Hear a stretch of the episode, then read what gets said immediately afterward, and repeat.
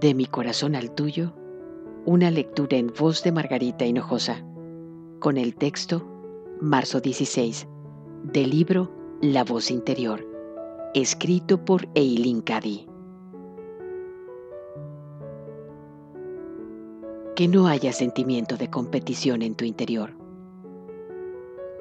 Cuando te des cuenta de que cada cual tiene una parte específica que ofrecer al conjunto, ese espíritu de competición desaparecerá y serás capaz de relajarte y de ser tú misma. Cuán sencilla se vuelve la vida cuando dejas de intentar ser lo que no eres. Tienes tu parte que jugar en el conjunto. Así pues, ejecútala de la mejor manera posible según tu capacidad. Os digo que os améis los unos a los otros. ¿Lo haces?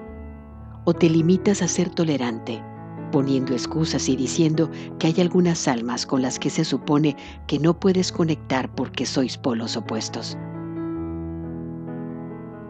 Todos sois amados míos. Y cuanto antes os deis cuenta de ello, mejor. Porque para mí sois uno.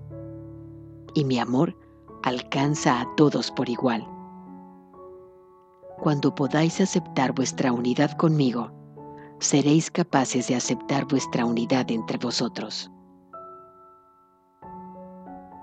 De mi corazón al tuyo, una lectura en voz de Margarita Hinojosa.